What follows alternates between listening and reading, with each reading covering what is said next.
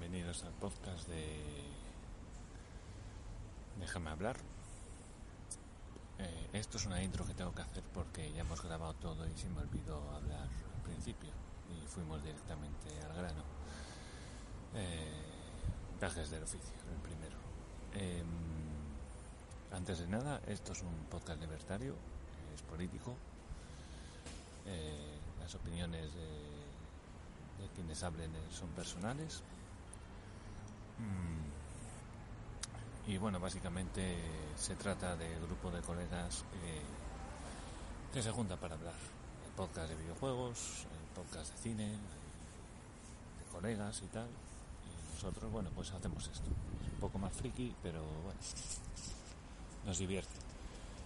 Eh, nos ha costado quedar, pero bueno, lo hemos logrado. Eh, queremos que sea un podcast eh, ameno. Vamos a ver si vamos metiendo secciones, cambiando cositas a medida que vayamos grabando. Pero bueno, eh, la intención es ir grabando y mantenernos ahí. Por lo menos ser constantes. Y, va a haber mucho lío. Vamos con un guion, pero bueno, va a haber mucho lío porque, bueno, eh, somos así. Como cabras desbocadas. Eh, bueno, no sé qué más decir, la verdad. Espero que os guste, este es un poco largo, es una hora y algo, creo. Y bueno, eh, está muy bien. Somos muy fans de la música de ascensor, al menos yo. Y espero que os guste este episodio. Un saludo.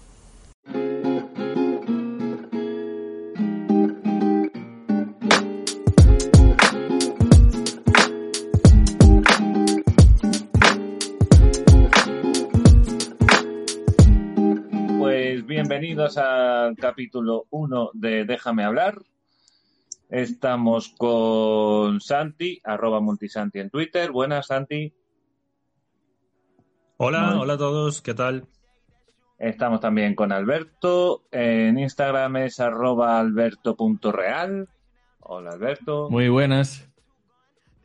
Y yo soy Mario, arroba 81cs en Twitter. Bueno, vamos a analizar unas noticias que hemos encontrado por ahí. Y empezamos con la primera. La primera es la subida del IVA para sanidad y educación privada. Primer punto es que se pretende subir hasta el 21% para los presupuestos del 2021. Actualmente no pagan impuestos al entenderse que realizan actividades esenciales y sustituyen al sistema público. Tanto la IDEF como autónomos, sindicatos y empresarios creen que es una pésima idea. La IDEF calcula que provocaría un déficit de 467 millones para la educación y de 382 millones para la sanidad. Bueno, bien. Objetivo recaudar, ¿no? En eso estamos. Eh, me gustaría decirte que sí, porque es el primer punto, pero yo diría que quizá no. ¿Por qué? Eh, afán recaudatorio, desde luego hay, pero hay que tener en cuenta la, de, de qué gobierno estamos hablando. No solo de qué gobierno, sino de qué partido co- co-gobierna. Ah, por un lado, sí que es cierto que hay una, una intención de recaudación, aunque en muchos otros aspectos pues eh, se ven medidas que toma el gobierno, medidas recaudatorias que son bastante de dudosa mm, eficacia en cuanto a recaudación se refiere. Por un lado, sí que es cierto que de repente pasarían a supuestamente, ¿no? A recaudar mucho más dinero, pero hay una intención siempre de control ah, de, tras- de trasvase de, de lo que es la actividad privada a la actividad pública, ¿no? En este caso, por ejemplo, lo que parece que intentan eh, forzar pues es directamente la desaparición, ¿no? O, o que de repente, pues, ojo, que no es una suba de impuestos, es una aplicación, porque pasamos de no Exacto. tener a tener un 21%, que es una cifra bastante alta. Eh, eso, efectivamente, eso provocaría, yo creo que directamente un, un- un cierre eh, inmediato de lo que es la actividad eh, privada. Eh, y eso conseguirían, por un lado, pues eh, trasvasar toda esta actividad privada al sector público, que creo que es lo que una de las principales intenciones de este gobierno actual. Por eso mm, preferiría decir que quizás sí sea fan recaudatorio, quizá no tanto. Genial. Santi, En general estoy bastante de acuerdo con lo que has puesto, Alberto. Creo que es bastante obvio que hay un evidente afán recaudatorio, pero creo que también hay un afán propagandístico, sobre todo por la parte del cogobierno, ¿no? De, de los podemitas, eh, porque vende. Eso es lo que vende para sus votantes. Ahora, en la práctica, a nivel económico, hombre, yo no soy un gran experto, pero sí que por lo que he escuchado de las primeras opiniones de economistas como Juan Rayo, Daniel Lacalle y demás, creo que es un arma bastante de doble filo. Es decir, eh, creo que se puede hacer, mm, se puede recaudar más dinero haciéndolo bien. Y esto para mí no es hacerlo bien. ¿Por qué motivos? Pues porque tú pasas, como, bien decimos, de cero impuestos a, un 21% de, de IVA sobre los servicios vendidos, ¿no? facturados. Lo que, lo que va a ocurrir no es que se va a seguir exactamente igual y nada cambia porque no hay unos contratos de permanencia de varios años ni nada similar. Lo que va a ocurrir es que parte de ese tejido empresarial de sanidad privada mm, va a trasladar directamente ese 21% a los precios que se mm. van a incrementar en aproximadamente un 21% para los consumidores, con lo cual mucha gente dejará de consumir, dejará de serle eh, de resultarle mm, interesante o dejará de poder permitírselo y pasarán a la sanidad pública. Por lo cual, no solo se va a bajar, a lo mejor, el nivel de recaudación, sino que a lo mejor lo que ocurre es que encima se va a incrementar el gasto de la sanidad pública, porque mm. habrá mucha gente que se pase de toda esa parte que le quita, que en España es enorme, no sé si era cerca de un 30 y pico, o 40%, ¿no? De, de, de gente que tiene seguros privados, todo ese, digamos, eh, todo eso que le quita la sanidad privada a la pública, de repente, pues una parte de ello al menos va a volver a la, a la pública, con lo cual más, más eh, pacientes más gasto público se va a requerir y sobre todo más deterioro de la calidad y de las colas y demás. Más saturación y, eso es. Y, al final más, y al final más gastos para el Estado, ¿no? Si queremos, si quieren al, menos intentar mantener o por lo menos que no se destruya mucho esa calidad de la sanidad pública, pues va a incrementar más gasto, con lo cual creo que va que van a recaudar anecdóticamente y van a gastar más al final. Sí, además, eh, además yo, no creo que, vayan a reforzar la sanidad. ¿eh? O sea, la van a dejar como está. No, efectivamente. Y, volviendo un poco a la parte política del asunto, yo creo que es lo que quieren. Es decir, como bien apuntaba Alberto, yo creo que este gobierno lo que quiere es cada vez hacer todo más público, pues hasta intentar llegar, o por lo menos de boquilla, vender, que lo que quieren es llegar a un, estado eh, gigantesco que que controle y gestione toda la vida de la sociedad. Mm. Y eh, bueno, esto es un paso más en, esa dirección, a mi modo de verlo. Yo he caído en la cuenta, yo he caído en la cuenta de que ya que no pueden expropiar, pues lo pueden hacer así. Sí, claro. Eso es. Control. Con medidas, con medidas supuestamente equivocadas, ¿no? Uy, qué tontos somos. que nos estamos equivocando. no, eso es. Y, lo que quieren quizás es la consecuencia de esa mala gestión, ¿no? Es decir, que en el fondo para ellos mismos es una buena gestión, lo están haciendo perfecto porque es lo que quieren. Sí, sí, no, no, sí, claro, sí, lo están haciendo perfecto, además, sí, sí. Y, bueno, sí, yo estoy con, vosotros. El, tema es monopolizar y monopolizar y monopolizar. Al final, porque no hay, lo que yo digo, no, no creo que no hay nada de aquí en, en los siguientes presupuestos para, para reforzar la sanidad que tú digas, vale, pues a lo mejor, mira, tal, nos va a costar un poquito de dinero, pero vamos a tener una sanidad de puta madre. Y creo que dos, no. Dos puntos. Eh, con relación a lo que es la parte de sanidad, habláis de que probablemente asuman eh, este aumento de clientes eh, sin aumentar, o al menos no la proporción adecuada en lo que es la financiación de, de la sanidad. Eh, podríamos estar hablando en este caso, y vuelta a lo mismo, de la posiblemente ineficacia eh, del sistema público eh, en comparación con el sistema privado. mencionabas antes, Mario, comentaba mm. la AIDEF, calculaba un déficit, es decir, se iba a recaudar, bueno, se iban a tener unos ingresos menores al gasto estimado. Y a, eso vuelvo. A, ¿Hasta qué punto eh, el sistema público podría ser más uh, eficiente, especialmente teniendo en cuenta de que de repente pasarían a no tener ningún tipo de competencia. Y un segundo punto, porque estamos quizá olvidando la parte de educación, eh, pasaría algo similar, pero con un punto muy importante, y es que el tema de la educación, ya sabemos, lo eh, es, es, una piedra angular. Ya lo hemos visto y, perdón si me meto quizá en temas ideológicos, pero ya hemos visto cómo a la importancia que ha tenido la educación en, los, en las últimas décadas en Cataluña. Eh, y sí. quizá, pues, eh, puedo sonar conspiranoico, pero a nivel nacional podría ser algo similar. El control de la educación, pues, eh, es una es una arma muy importante y quizá también vaya por ahí los tiros en cuanto a, a esta, a esta parte. Sí, yo creo que, que, que, va un poco por ahí. Yo creo que siempre ha habido un poquito de, de adoctrinamiento de una manera u otra. Cada uno, hombre, las comunidades lo, de lo primero que suelen pedir de competencia es educación y cuanto más educación sí. mejor. Y, y, se demostró que en 20 años consigues tener mucha gente ya a tu favor. Y, y el gobierno yo creo que lo ha estado haciendo muchos años. Efectivamente. Metía, por ejemplo, y yo sin ser anticristiano ni nada, metía religión católica, sí o sí, y no tenías más países que, que, que chupártelo. Pero nunca sí. te, nunca te enseñarán a, a pensar. Eh, eso nunca lo vas a ver. Exacto. Exacto. Y sin embargo, ahora que, que está, ahora se demanda más educación, por ejemplo, económica y tal, es, es cuando te das cuenta que dices, vale, me has enseñado muchas cosas, pero no lo importante. Exactamente. Exactamente. claro.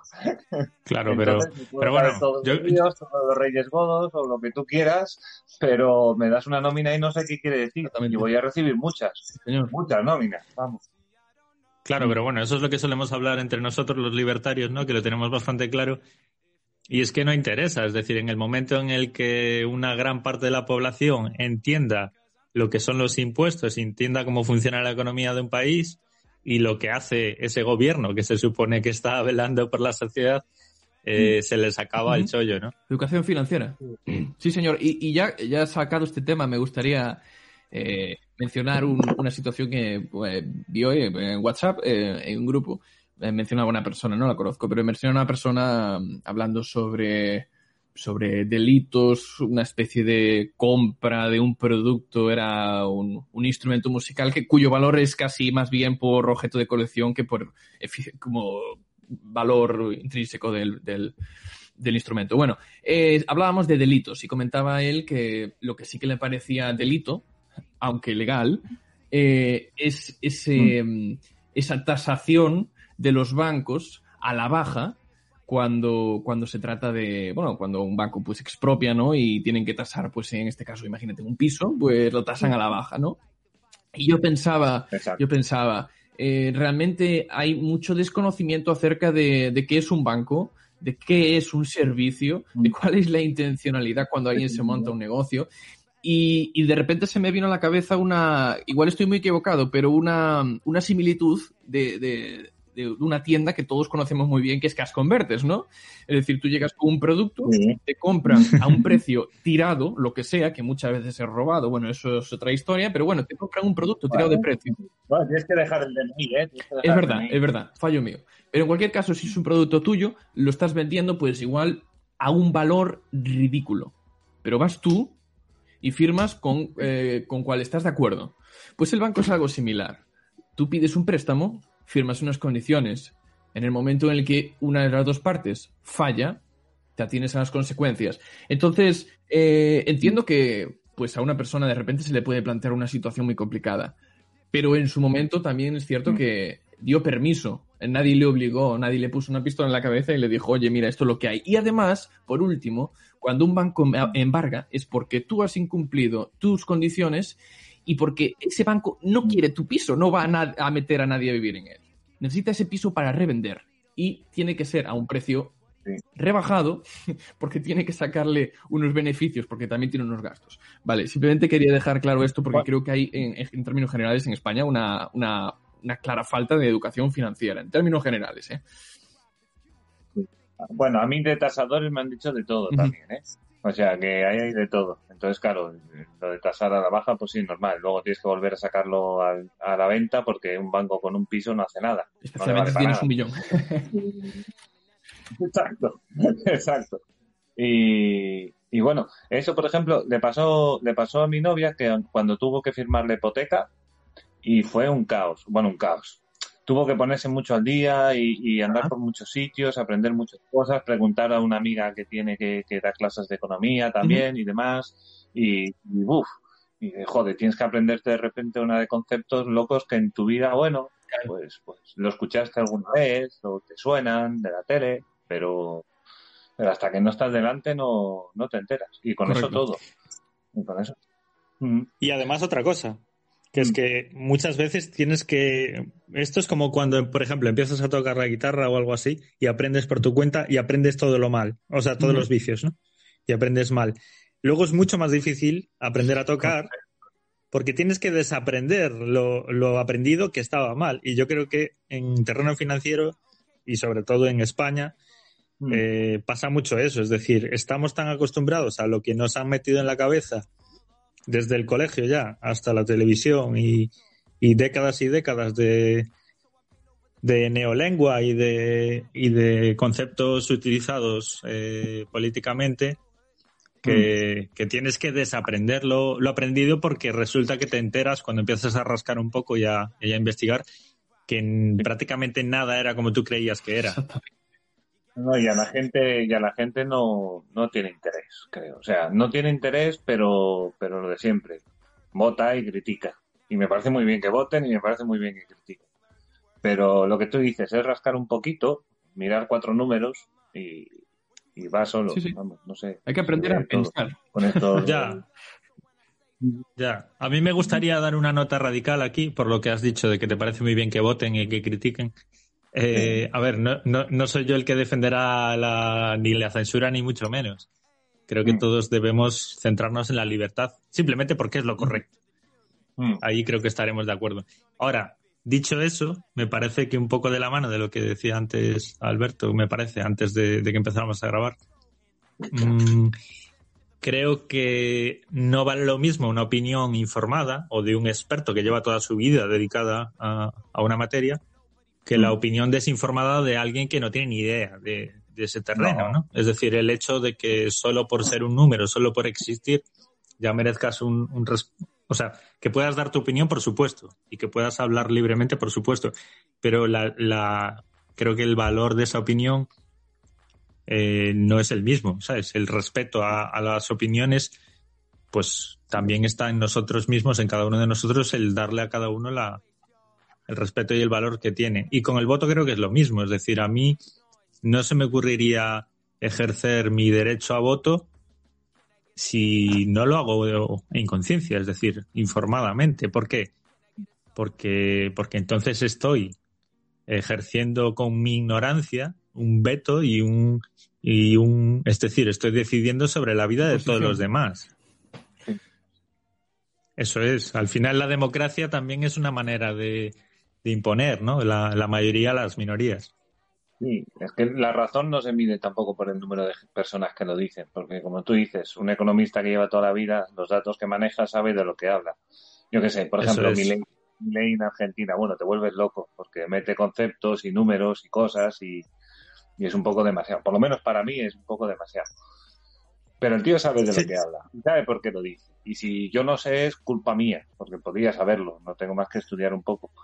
Pero, y mucha gente se podría poner en contra de mi ley, pero al final mi ley sigue teniendo toda la razón del mundo, aunque la quemen en la web, ¿no? da igual. Sí, sí, y, y lo que se suele decir, ¿no? La frase esa famosa, aunque no me acuerdo de si era de Thomas Sowell o de quién, que, que decía eh, que lo correcto es correcto, aunque, aunque solo lo defienda uno, ¿no? Aunque todos los demás estén en contra. Y lo incorrecto, al revés. Sigue siendo incorrecto aunque lo Ujú. aplauda la mayoría. ¿Cuántas veces las minorías han tenido la razón? ¿no? Textualmente. Pues sí, pues sí. Bueno, Sí, ¿no? Sigo último con el tema apunte. dos. Eh, eh, como curiosidad, eh, no nos hemos alejado del tema, ¿no? Eh, eh, vuelta al punto que comentabas, que comentabas antes, Santi, eh, estamos mal aprendidos ya desde que salimos en el colegio, ¿no? Aquí se vuelve a ver la importancia que es de controlar, pues, la educación para mal aprender. Así luego las personas no solo tienen que estudiar, sino que además tienen que desaprender. Efectivamente, nada más. Vale, y a mí también me gustaría decir un, último punto sobre esto, y es que, claro, estas medidas que van a favorecer o a, digamos, a cargarse la, libertad de, o sea, la igualdad de oportunidades entre la gestión privada y la gestión pública, eh, que por cierto, bueno, no nos vamos a meter en aclarar lo que es cada cosa, ¿no? Porque la gente ya sabemos que confunde eh, sanidad pública y educación pública con lo que es sanidad privada, perdón, con lo que es sanidad universal, ¿no? Y de acceso gratuito o, educación gratuita, que son cosas diferentes.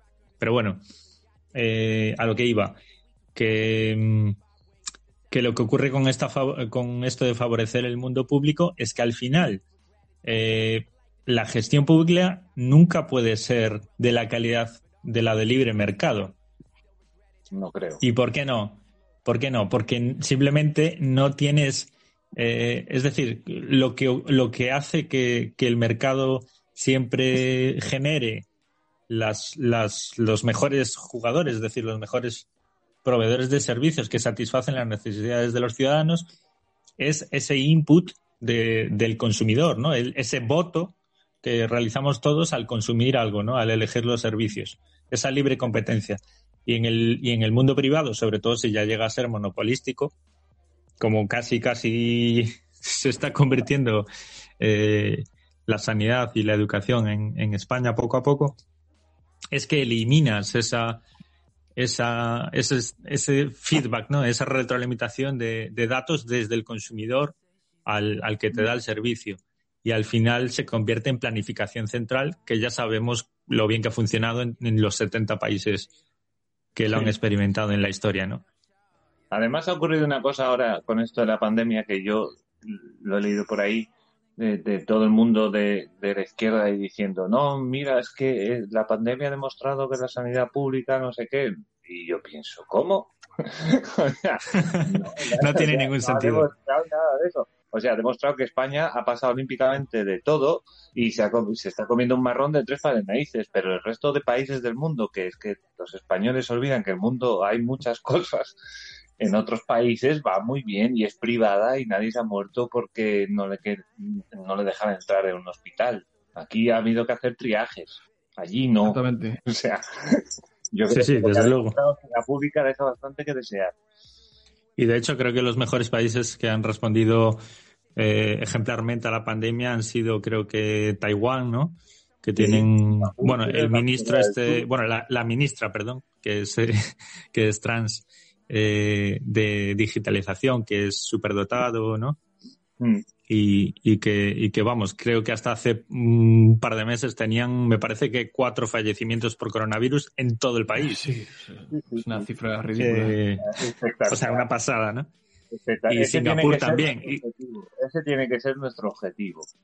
Eso es. Y, y, y ambos países, además de otros por ahí, eh, lo que tienen en, en común es que es que han tenido siempre sanidad gestionada privadamente aunque sea, eh, aunque sea con cheque sanitario, digamos. Es decir, mm, que nadie se queda desprotegido, todo el mundo tiene sanidad. Sí, no, pero es de gestión privada. Te dan un cheque, el Estado te da un cheque que tú puedes canjear en, en algunas clínicas y, y tú tienes sanidad, claro. Claro, no se deja nadie. Lo que pasa es que el gasto es infinitamente eh, más bajo. O sea, claro. pero no hay mucho interés ¿no? en, indagar, en, en, hurgar un poquillo en, de qué se trata todo. Cuando te dicen el cheque, el cheque sanitario, como ya no es eh, para ellos sanidad pública, pues ya lo, lo, lo, cruzan y ya está. Y es falta de, interés de informarse, mm. tal cual bueno, al final la gente de la izquierda no tenemos que olvidar que, son gente que tienen un sentimiento profundamente negativo hacia todo lo privado, ¿no? Porque lo ven como, como malvados empresarios que solo buscan el enriquecimiento a costa de sus empleados y de sus consumidores. Cuando el mercado libre, cuando es libre de verdad y no mercantilizado como, como las grandes empresas y bancos españoles, eh, cuando es libre sí que sí que es precisamente todo lo contrario, ¿no? Es la satisfacción eh, última de las mejores necesidades de los, de los Que ciudadanos. va ligada a tu éxito. Va ligada, si satisfaces al cliente, tú también Eso es. te- tienes tú, pues, tu éxito, tu beneficio económico o lo que sea. Efectivamente. Todo el mundo Sí, solo, solo- solo hay que mirar a los ejemplos de las mejores empresas del mundo en que, que se han libremente eh, forrado, hablando en plata, a base de que, de que los clientes pues y los consumidores pues son felices y están muy satisfechos con lo que les ofrecen por el precio que se le ofrecen. ¿no? Ya está. Tal cual. Bueno, eh, voy con el tema 2, ¿vale? Venga. Ok. Sánchez quiere cambiar la ley para la elección de los miembros del Consejo General del Poder Judicial.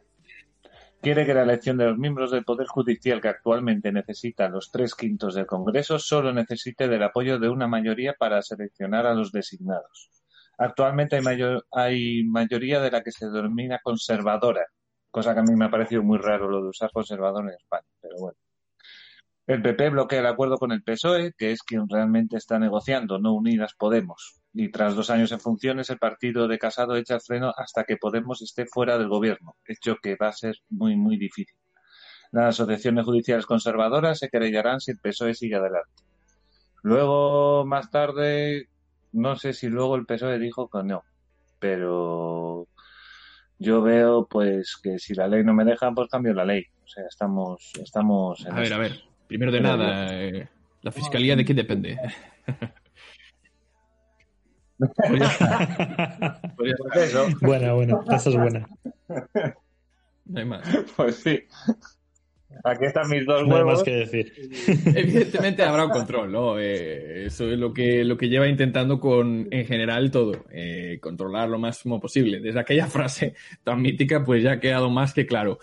Eh, me falta, tengo que admitir que me falta información de, de cómo es, son los procedimientos, pero no me extrañaría nada. En cuanto a si la intención es buena o no, pues eh, eso ya es pura especulación. Eh, dada, dado el historial que tiene, pues podemos eh, imaginar cuál es la intención final. Pero bueno, eh, yo si saliera elegido presidente, pues eh, también estaría seguro de mis intenciones e intentaría controlar al máximo posible, porque al fin y al cabo confío en mí mismo.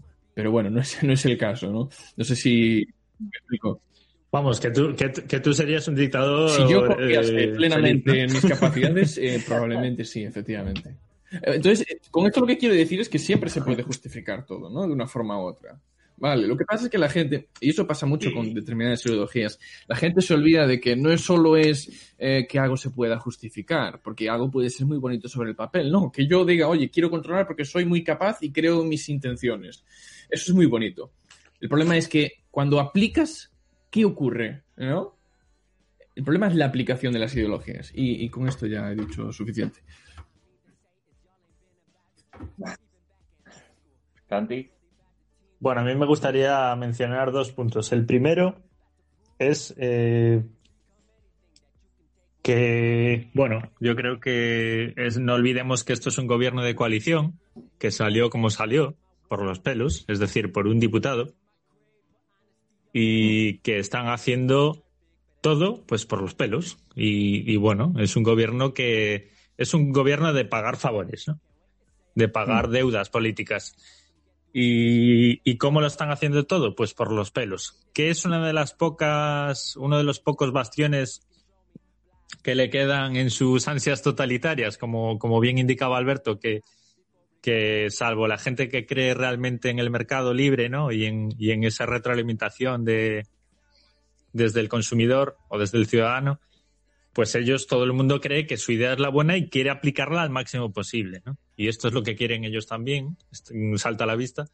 Y entonces, eh, no solo es eh, que les falte solo por controlar más todavía la justicia, es que además es una de las pocas cosas que no pueden hacer por mayoría, por simple ma- mayoría.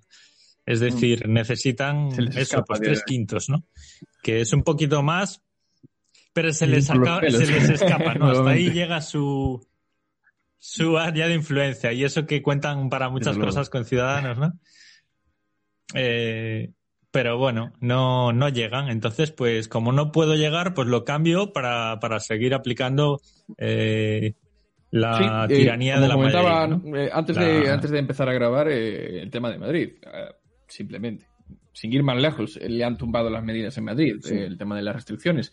No sé hasta qué punto, si fueron fue una parte o no, no, no lo sé exactamente. Pero ya se ve cómo les gustaría, porque realmente esas, esas, esas restricciones eh, fueron presumiblemente impuestas desde el gobierno central, cuando le correspondía al gobierno de la comunidad pues llevarlas a cabo. Y ahora resulta pues que se las, se las han quitado de las manos.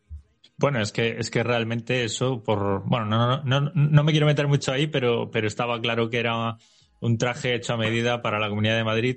Y bueno, pues, pues como decimos, eh, un freno a, a esas medidas eh, absolutistas es por la ahora, justicia. efectivamente. Ahí está el kit. Por ahora, por ahora. El problema Eso yo es. creo que ahí se va a crear una burbuja ahí dentro y de Madrid y, y va a explotar los contagios. A mí me da la sensación. Sí, de- hablaban... Sí, perdona. Eh, el segundo punto que yo quería mencionar era el de el de otros ejemplos anteriores, ¿no? Aquí dentro de Europa, Mm. eh, que a veces nos parece pues que Europa es una cosa ahí que, que no vale para nada más que para subvenciones y, y más puestos de burócratas, Sí. pero en realidad sí tienen cierto nivel de control sobre la soberanía nacional, sobre todo cuando esos países están en deuda con Europa, como es el caso, ¿no? Que estamos siendo eh, rescatados o bueno, se ha firmado un rescate de 140.000 millones de euros Sí.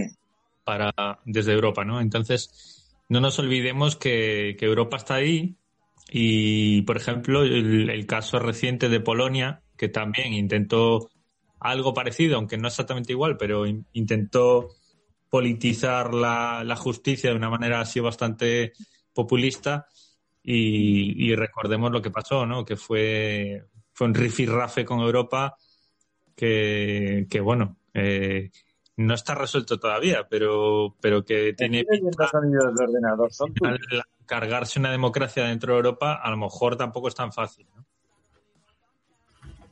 Vale, eh, estoy oyendo sonidos de ordenador. No sé por qué el mío está en silencio. Pero bueno, No sé si, no no sé si tenemos a. Alberto de vuelta. ¿tú lo oyes? ¿O son... Es Alberto, vale. Espera que vuelva a entrar. Bueno, eh, sí, obviamente. A ver, eh, menos mal que está, que está Europa.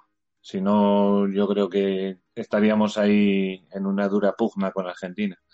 Y, y, y- bueno, sí, a, a Hola. ver si sí, me está sonando el móvil. Bueno, Ahora- creo, creo que tenemos problemas técnicos con Alberto, porque yo ahora mismo no oigo nada, solo oigo como unos ruiditos Hola. entrecortados Ah, de... Estoy, mí- estoy en línea, estoy Hola, en línea. Alberto, ahora estoy. te oigo. He vuelto. Perfecto. No sé qué andabas diciendo. Sí, decía Alberto, algo, no sé si- o si eh, decías algo. Sí, eh, el tema de. Parece ser que los científicos demostraban, ¿no? Que los espacios cerrados, pues, eh, eran mucho más propensos a el, el contagio, ¿no? Porque eh, mala ventilación. Y justamente la burbuja que mencionabas de que lo que se podía convertir la Comunidad de Madrid al volver a las restricciones, pues probablemente tendría este efecto adverso, ¿no? Eh, Acabas juntando a la gente. La gente luego se acaban juntando entre ellos, ¿no? En espacios cerrados. En vez de juntarse en espacios eh, abiertos, se juntan en espacios cerrados, ¿no? Estás favoreciendo. Espera para entrar a los sitios en la puerta. Claro, sí, pero bueno, Siempre es así. es pura especulación. Tampoco soy científico, ni mucho menos, vaya.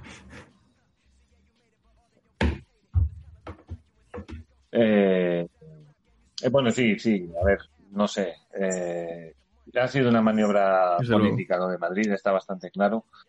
Y, y es que no lo entiendo. Yo lo estaba discutiendo en Facebook con un, con un, con un tío. Joder, que yo le decía, mira, tío, yo llevo desde marzo escuchando Madrid Sí, todos los días. Hay otras zonas con alta incidencia y que no tienen Muy este. Sí. España, tío, son muchos sitios, tío. O sea, de Galicia a Sara cada, cada semana pero te una vez. concretamente tío. ciudades que están inundadas de casos y no se arma este jaleo ni sale en los telediarios ahora dentro de cinco minutos y dentro de cinco minutos, ¿no? Sí, sí, tío. Es que es muy cansino, que luego me dice, no, que Ayuso no sé qué, que no tenía rastreadores. Sí, cierto, es verdad. Ayuso la cagó. Cierto, la ha cagado muchísimo. Pero eso no quita que, que ahora, por ejemplo, las medidas que están adoptando la comunidad, pues ahora resulta que está dando buenos efectos. Sí, Y solo estás Sí, sí, confinando eso fue ciertas bastante zonas, no curioso, ¿no? Eh, entera. dos días más tarde. No, no entran en vereda los tíos, o sea, no les entra en la cabeza. No, no, que tiene que ser todo. Ah, lo vamos a porque, Joder. Es que luego, claro, no hay comités de expertos en realidad y estas Es cosas, ¿sabes? Es que es un cachondeo. total. Y bueno, y, y así están con todo. Bueno, Y así están con todo. Y yo creo que el tema era lo de lo del Consejo General del Poder Judicial, pero bueno, está bien, no pasa nada. Música de ascensor, por favor. Pero bueno, yo creo que está muy relacionado, ¿no? Sí, al final Porque- todo lleva lo mismo. Eso es, al final es todo, es decir, la defensa, o sea, la justicia es una defensa, ¿no? Un estorbo para ellos en ese afán de, de rematar a la, a la derecha, ¿no? Que está tocada de muerte y que es su gran Correcto. rival hecho, eh, político. Recordemos que en España sí, solo no, hay la- izquierda y derecha. ¿no? No hay nada. Esos tres, eh, tres quintos conservadores Claro. del... Exactamente. Eso es. Y Murcia, al fin y al cabo, que Murcia está plagada de Vox, ¿no? Eh, pero no le importa a nadie. Entonces, ¿cuál es el verdadero problema para, para el gobierno de izquierdas? Eh, Madrid. Madrid, que es, el, es la comunidad autónoma, es el motor de España, ¿no? Económico, y es el motor también un poco de, de la derecha de toda la vida, de PP y estas cosas, eh, que es, es el, el gran último bastión que tienen que, que destruir, ¿no? Para poder hacer su, su Venezuela, ¿no? Su república bananera. y entonces, yo creo que eso es lo que está pasando. Es decir, van a saco a, a erosionar Madrid hasta que, hasta que la gente, eh, pues, pues quiera, quiera destruir también el PP de, de Madrid y, y acaben gobernando también ahí y entonces ya tienen pues, vía libre, ¿no? De todas formas, aquí tenemos nuevamente a la Unión Europea detrás. Eh, si no me equivoco, había una, una amenaza con denunciar a la Unión Europea, no sé a qué órgano, si, si, este, si este intento de control, por llamarlo de alguna forma, sigue adelante. Ah, sí. Joder. Madre mía. Pues Sí. yo pensé que pasaban de nosotros, ¿eh? Yo pensé que decían, no, tú déjales que ya, ya se cansarán. Pero, Bueno, es un poco lo que comentábamos antes, es lo que pasó con Polonia, que, que también intentaron meterle mano al Poder Judicial, ¿no? A eh, cargarse la separación de poderes y al final que dependa todo del Ejecutivo. Y, y yo creo que yo creo que no va a colar, pero, pero bueno, visto lo visto, y ya han pasado tantas cosas que juraría o que yo creía que jamás pasarían en Cualquier España, posibilidad, pues que yo y, ya y- me creo y cualquier verías posibilidad. quizá posible, y ya digo a corto plazo, me la voy a jugar, eh, que ahora el discurso, de repente, el discurso del gobierno actual sea anti-europeo, ¿no? Cuando resulta que, bueno, yo mi parte iba digo decir bendita yo. Europa, ¿no? Que está ahí detrás velando por nuestros intereses. Igual, igual estoy diciendo una barbaridad, pero la verdad lo siento así por ahora, ¿no? Podría cambiar de repente el, el discurso de- del gobierno eh, y ponerse en contra de la Unión Europea, pues porque no le dejasen actuar a sus anchas. Hipotetizando ya. eh, Hombre, es que es- yo lo veo y lo llevo pensando tiempo ya. Estos Eh, van a coger el rescate y cuando haya que Eh, devolverlo dice referéndum. ¿Mario? A tomar saco. Referéndum como el Brexit, pues a tomar culo. ¿Me Yo? Mario lo estoy oyendo, ¿eh? Yo sí, sí, sí. Sí. Voy a ver si lo arreglo. Introducir Está medio sordo. música de ascensor.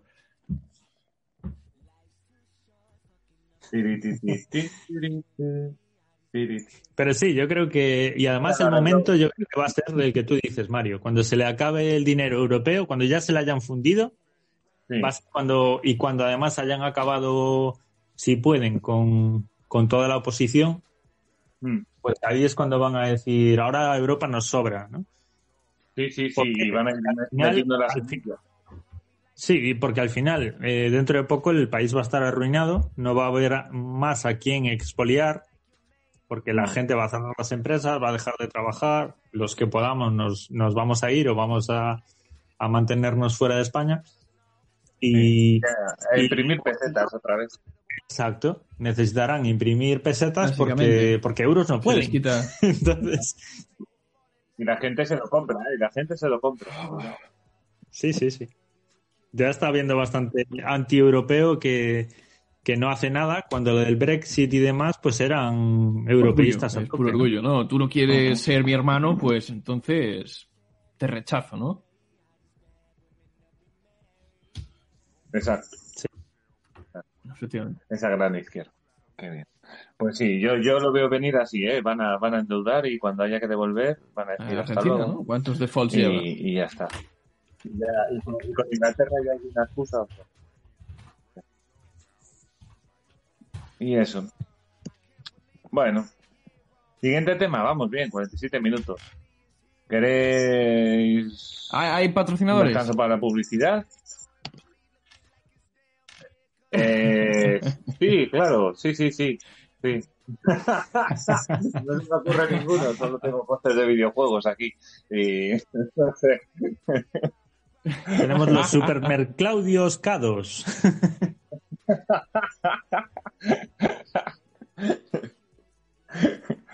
Exacto, de 9 a 10.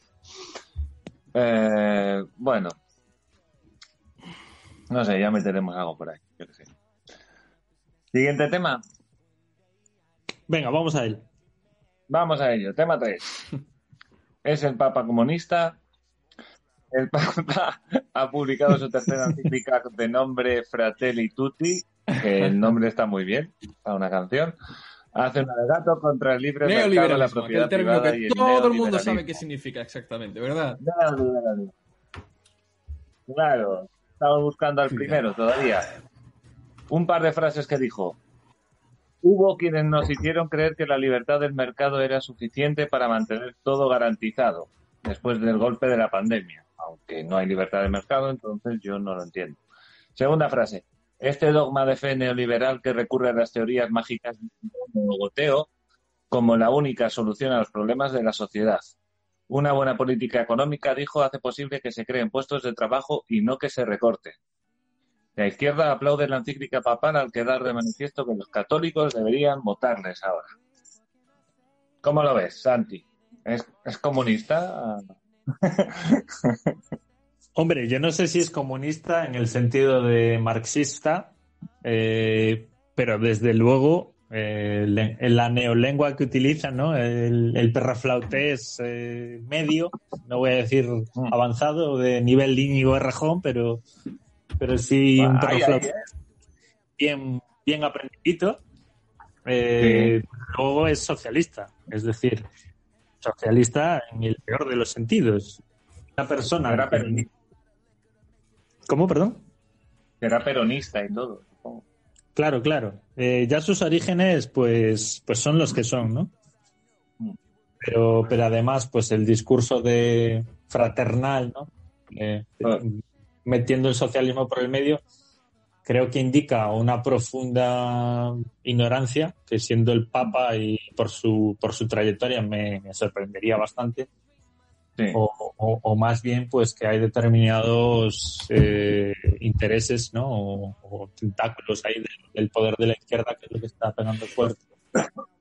Eh, vamos a ver, ver, ¿tú qué eh, partiendo de la perspectiva de que la iglesia es una empresa, eh, no quiero ofender a nadie, eh, pero vamos a verlo desde esa perspectiva. La iglesia es una empresa, su presidente es el Papa. Eh, esa empresa eh, debe captar unos, captar unos clientes y al mismo tiempo también ir satisfaciendo las necesidades de los clientes que ya tiene. Y esto incluye, por supuesto, el discurso.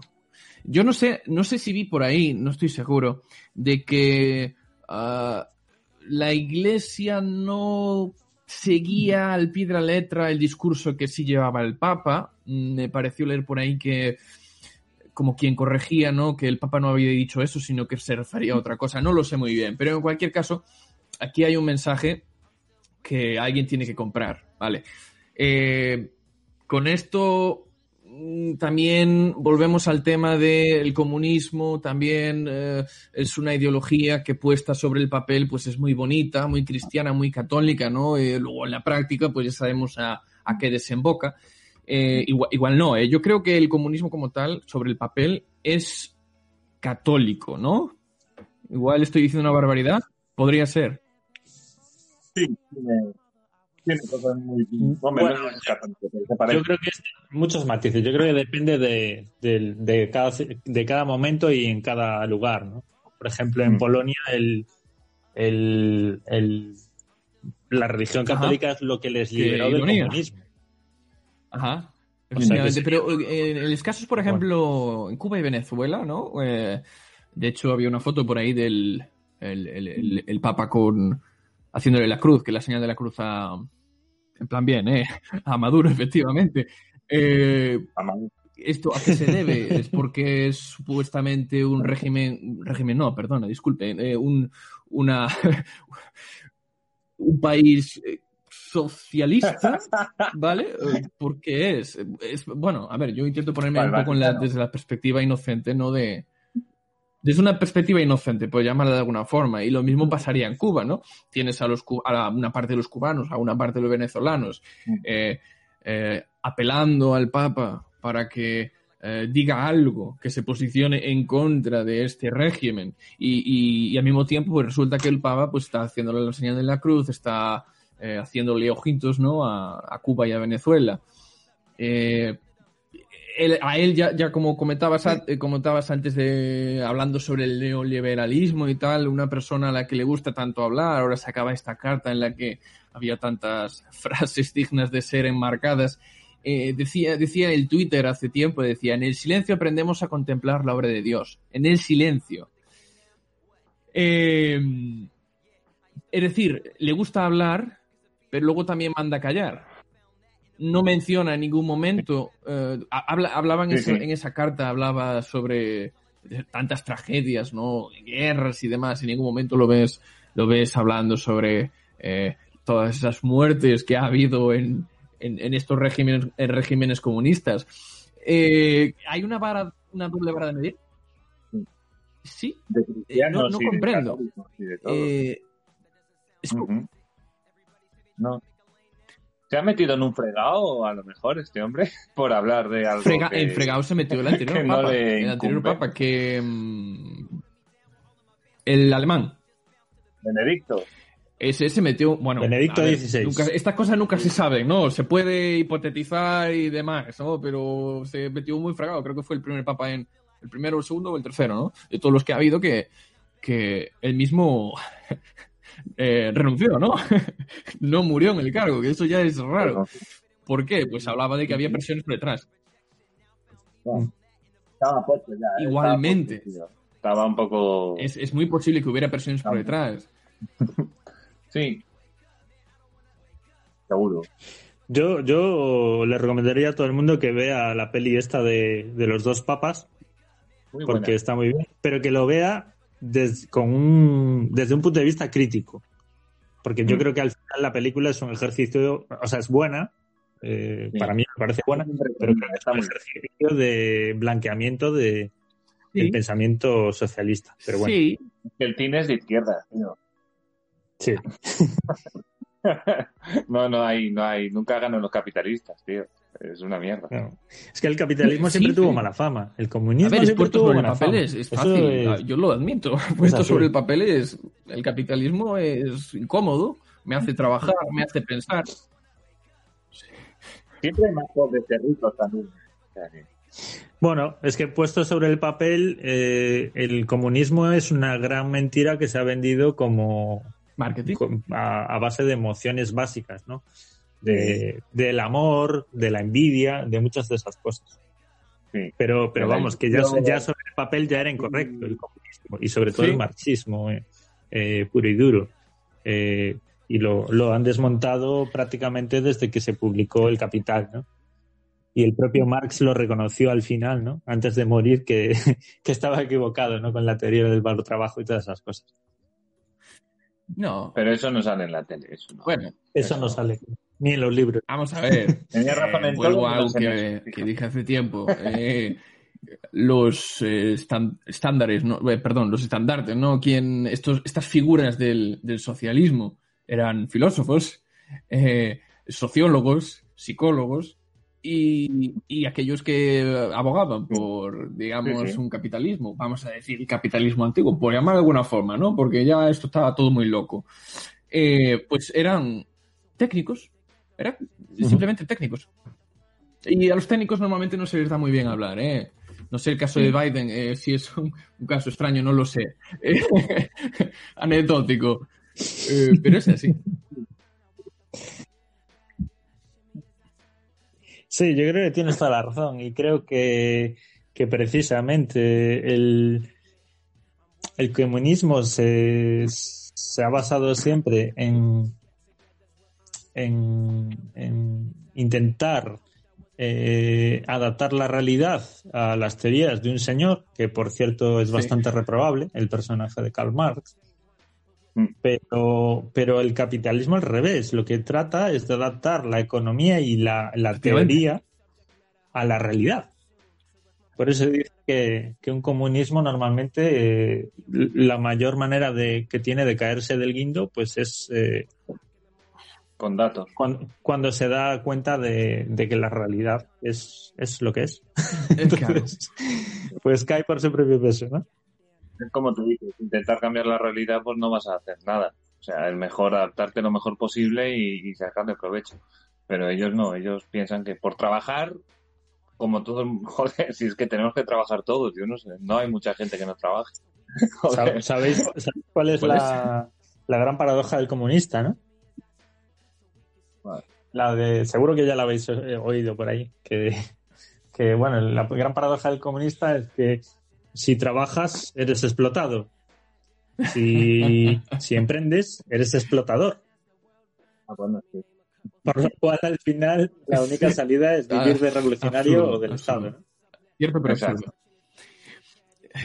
En fin. Sindicalista también. Eh, ya eh, eh, trayendo el Papa al terreno nacional, al terreno español, ya vemos como, como sí que el Papa ha estado un poquito envuelto en cada una de las de las movidas que ha habido en este país, ¿no? Eh, recordemos todo aquel tema con la tumba de, de Franco, ¿no?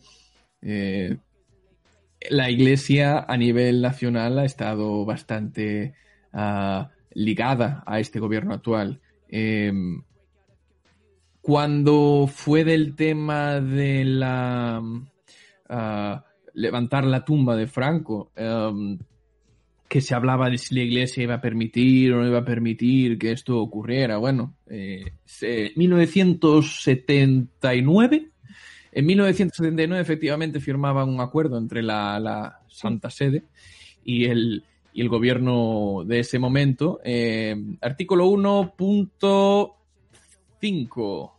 Los lugares de culto tienen garantizada su inviolabilidad con arreglo a las leyes. Es decir, no pueden ser demolidos, no pueden levantarse tumbas, no pueden sacarse muertos del sitio, básicamente, ¿no? Y bueno, aquí se pusieron de acuerdo, pues decidieron pasar por alto ese, ese, ese acuerdo y, y, y- y así estamos, ¿no? Eh, entonces quizá podríamos pensar un poquillo en qué cuánta relación tiene el gobierno actual con, con la Santa Sede. Eso incluye el punto de vista ideológico. Hombre, no. Sí, yo creo que la iglesia lo tiene difícil con el gobierno y yo creo que es que yo no recuerdo que la iglesia montara mucho pollo cuando fue lo de Franco y, y cosa rara, cosa rara. O sea, que no salía realmente porque salía así, salían muchos fans de Franco y esta gente y sí montaban, pero no había realmente una gran repercusión. Vamos, yo por lo menos no lo vi. Y yo creo, y después y pensé, digo, yo creo que el PSOE y sobre todo Podemos habrá dicho, os vamos a quitar todo el dinero que tenéis. Y, y la iglesia ha dicho, bueno, pues mira, no me meto en esto, dame dinero y, y no me meto mucho. Porque montó un jale con el Franco. ¿No se llevó un arriba, pellizco con el IRPF 10 años atrás? Eh, ¿Me suena? Sí, a nivel español, evidentemente. ¿Y en la iglesia? Sí. Sí, sí. Sí, bueno, tiene lo de la iglesia tiene unos Sí, privilegios que Pero bueno, quitan a ver, es una empresa grande, sabe exigir y evidentemente... La- Quiere decir que ya Que es una está en el punto de poder tirar de la mano al gobierno y hacer sus tratos extraños y demás, ¿no? Eh, Sí, ¿no? Claro, igual hasta le va mejor, ¿eh? Se meten a un real. Eh, que fue del aquel el, el obispo Claro, claro. Martínez Camino, de- decía Claro. el, el látigo contra Zapatero. Sí. Me está acordando ahora de la monja aquella que, que, que salía en Telecinco, no sé dónde. Una que se hizo muy famosa hace unos años. Es que al final, Sí, Muy poderosa, ella, muy al final es, es puro marketing todo. acordaba. Todo, Sí, todo. yo, yo creo que es lo que tú dices. Es una empresa, al final se trata de, de conseguir más poder y más dinero. Y lo que pasa es que en España, tradicionalmente, desde la transición, o sea, ya desde la dictadura de Franco y tal, eh, entiendo que, que la Iglesia pues hizo su negocio y se asoció con, con la derecha conservadora, ¿no? También un poco por, por motivos ideológicos. Mm, ahora veo que como a nivel europeo y a nivel casi mundial lo que, lo que está vendiendo y la, la ciudadanía se está volcando con la izquierda y todo eso, pues eh, como buena empresa eh, están cambiando de rumbo y se adaptan a sus a sus, a sus potenciales clientes, ¿no? Entonces está cambiando el discurso a la, a la izquierda. Por eso creo que han cambiado este Entonces papa no vale aquello de y por eso este papa dice esas cosas. en la derecha y la iglesia, no, la derecha le da todo el dinero a, a la iglesia, no vamos a votarle porque eso es un, eh, vivir en el pasado, ¿no? Por decirlo de alguna forma. Ya no vale ese discurso, entonces. Caducó. Ahora la, la, la iglesia está con la izquierda también.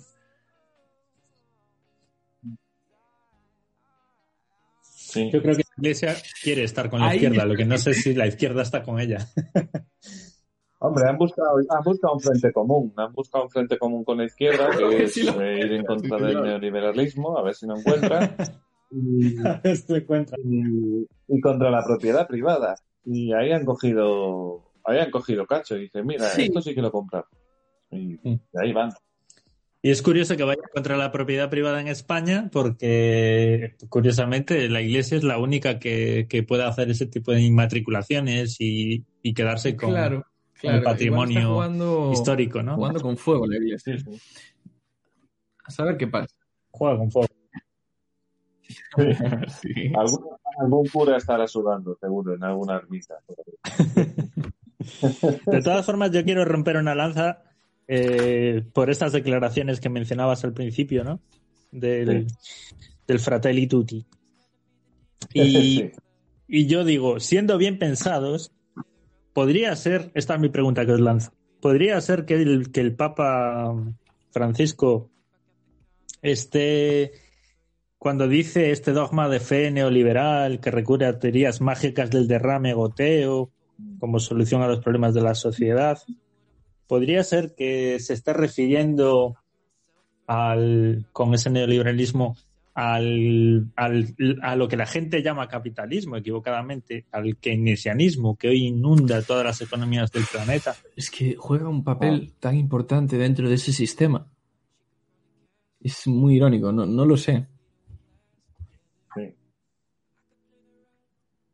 Quiere decir, a lo mejor se está refiriendo más a eso y no tanto a, a la- al capitalismo clásico de, de escuela. eh, Eh, lo dices más que nada porque, mm. Eh, Por aquello de estos mercados eh, que no son tan libres y se dice que son, y entonces podemos, eh, todos los males de este mercado no libre, podemos echarle la culpa a ese mercado. ya me estoy haciendo un lío, ¿no? Este mercado no libre. Exactamente. Sí, pero creo que ent- entendemos por dónde, por dónde vas. Lo de que eso, los, los mercados que están intervenidos, ¿no? O que están hiperregulados, y el keynesianismo que se trata de, pues exactamente lo que, lo que ha hecho ayer eh, este gobierno, que es aumentar el techo de gasto, ¿no? Eh, despilfarrar, invertir, digamos, eh, o inferir en la en la economía, intervenir Es que el, eh, que- el keynesianismo como para, tal, es para decir, aplicado en su cierta medida, ¿no? Como si estás en una cocina, pues tienes ingredientes, ¿no? El keynesianismo es un ingrediente más, ¿vale? Pero el keynesianismo puro como tal, los, los propios eh, liberales, los propios defensores del mercado libre, están en contra de, es- de, de él. Eh, pero al mismo tiempo, el Papa igual ve reflejado eh, el- ese mercado, Claro. ese neoliberalismo, lo ve eh, pues como keynesianismo, ¿no? Hay quizá un, un lío de, eh, de teorías que muchas veces una persona que está en contra del libre mercado pues no es capaz de diferenciar. ¿No? No, no es como si diferenciamos los diferentes ingredientes de una cocina, ¿no? Decimos, es. no, es que la gastronomía de, de ese cocinero pues es mala directamente. Puede ser que haya. Pero bueno, ese tanto le pasa al Eso Papa como es, le pasa sí, sí. A, a muchísima gente. El problema es que el Papa, pues, en su posición, pues, tiene, tiene una importancia, Ajá. ¿no? Todas sus palabras van a ser analizadas en la lupa. Entonces, pues lo, lo mejor sería, para él y para cualquier otra persona con, con tanto tirón, debería ser pensar un poquito más y, y no. no- Exactamente. Que sé que no es fácil, ¿no? Tiene las, muy ocupada su, su agenda, lo, lo entiendo.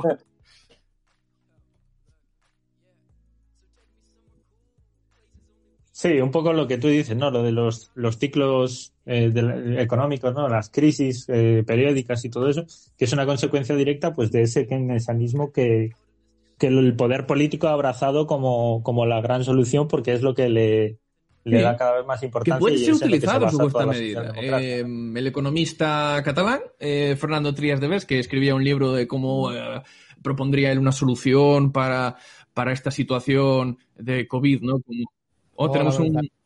Hola, Muy buenas Rafael. tardes. ¿Qué Buenas tardes. Joder. ¿eh? Vale, perfecto. Nada, continuad, continuad Sí, con. COVID. Sí, nada, decía que mm, este, este economista proponía, el libro había sido publicado en abril, así que digamos que lo proponía en mayo-abril con la información que disponía en aquel momento, pues en su solución había una parte de, de keynesianismo y él mismo admitía que era algo muy peligroso, pero que eh, todo tiene su contexto y todo puede ser en su justa medida aplicado con éxito, ¿no? Lo que pasa es que aquí tenemos una explosión de keynesianismo por todos lados, véase Argentina, que eso lo único que lleva efectivamente es a, la pescadilla que se muerde la cola y al final tenemos una, una explosión tras otra explosión y nunca salimos de ese ciclo vicioso. Y las crisis, claro. Yo discrepo, ¿eh? Con lo del Sí, yo- yo keynesianismo no discrepo hay un por- poco de keynesianismo. por el tema bueno, de- porque no conoce fines, solo tienes que ver un poco cómo escribe Keynes. Hay otras soluciones. Yo creo que fue positivo en muchas partes en lo económico. ¿eh?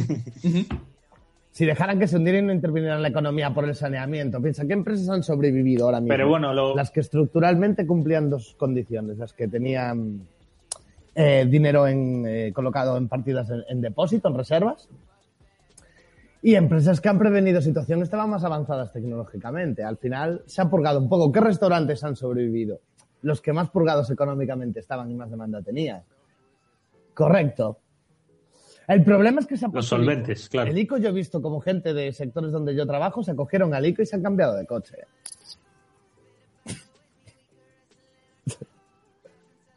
Claro, pero es esto lo de siempre. Pero bueno, venía un poco al. No porque te quiera cortar, eh, Rafa, pero venía un poco al hilo de que eso, de que el Papa, entre otros, estábamos hablando de las declaraciones del Papa, eh, igual que la inmensa mayoría de, ciudadanos, achaca ese capitalismo malvado y ese neoliberalismo a las consecuencias negativas del keynesianismo, que son los ciclos económicos, la crisis y, el intervencionismo que limita el crecimiento. Eh, pero, Mario, yo creo que deberíamos presentar a Rafa, ¿no? que ha entrado así como un elefante en una cacharrería y, y, y el que nos esté oyendo, pues no sabe ni quién es. No, eh, bueno, Rafa, otro miembro de la Escuela de Serpientes. Da igual, no tengo no tu, tampoco, no, no, tu no puedo- Twitter ahora mismo. Creo que si no me equivoco, sí, es que ahora ¿No mismo tener que decirlo? No, mi no, en. Twitter.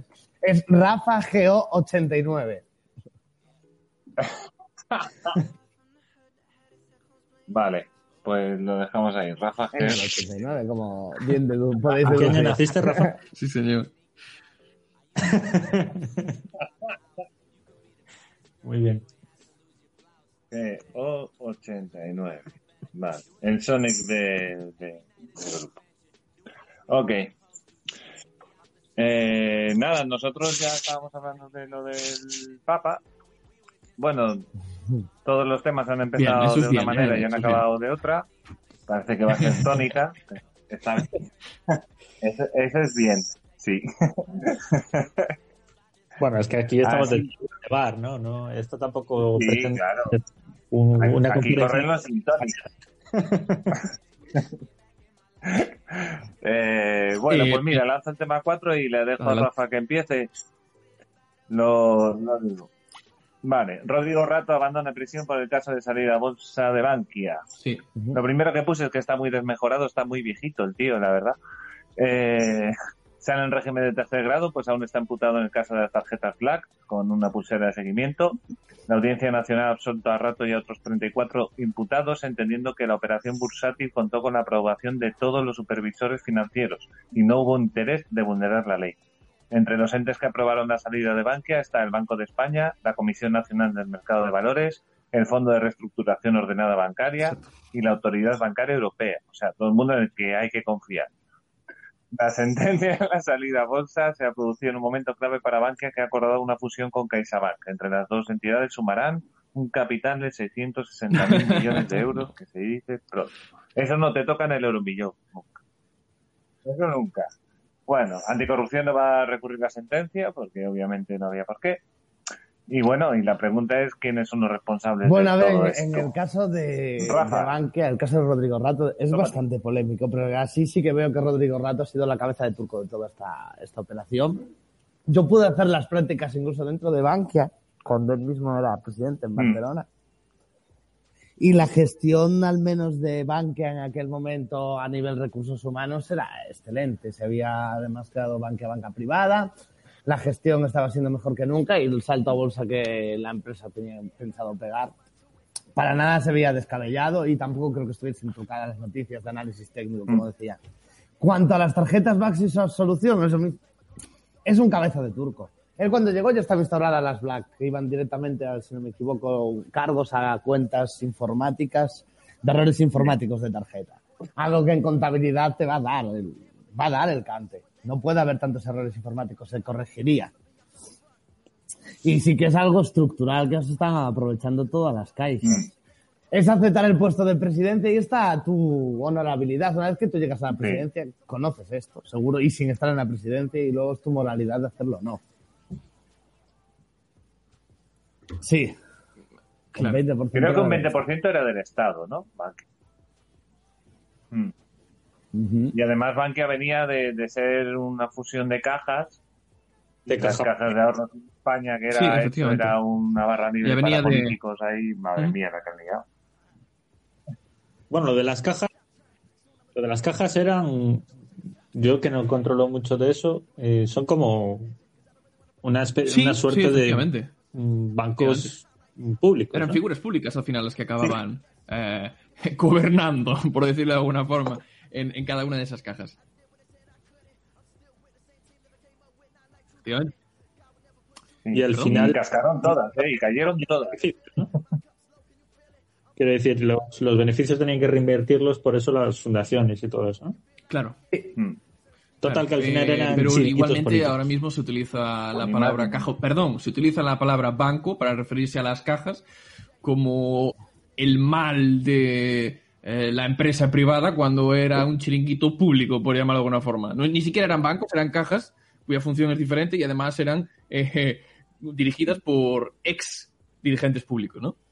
En las cajas privadas también, en los bancos privados. Sí. Y los bancos que no ha habido que rescatar eran los, los, los más puramente privados, ¿no? No, no, se rescataron, eh, hubo pseudo No. rescates en todo, en prácticamente No, todas las entidades no sé. bancarias. ¿eh? Unos más maquillados, los que menos. Pero en cuanto a chiringuitos políticos, aquí todos los bancos. Fusiones Por eso tenéis que ver el caso de Mario Conde en Manesto, por ejemplo. Aquí, chiringuitos, todas las empresas de calado del IBEX están a manos Sí. del Estado. No, no tenía nada, era totalmente privado. de- tenía algo Estado, no, declaraciones eso de era él que la Conde, que se sentaba en su mesa, allí se sentaron dirigentes políticos y sindicatos de todos lados, obligándole a conceder créditos a cier- ciertas acciones. Y es decir, que chiringuitos todos y colocaciones en, todo la- en todos Sí, los bancos privados. ver, que pues, la claro. El que no fue asesor político estuvo cerca de ellos. Seguro. Movió mucha pasta ese tío. ¿eh? Movió mucha pasta. Y bueno, lo de, pero bueno, el tema es como las tarjetas Black, eso No, yo creo iba a la cuenta todo, de errores informáticos, que me corrija alguien. todo si sabe. público, ¿eh? O sea, de errores, joder.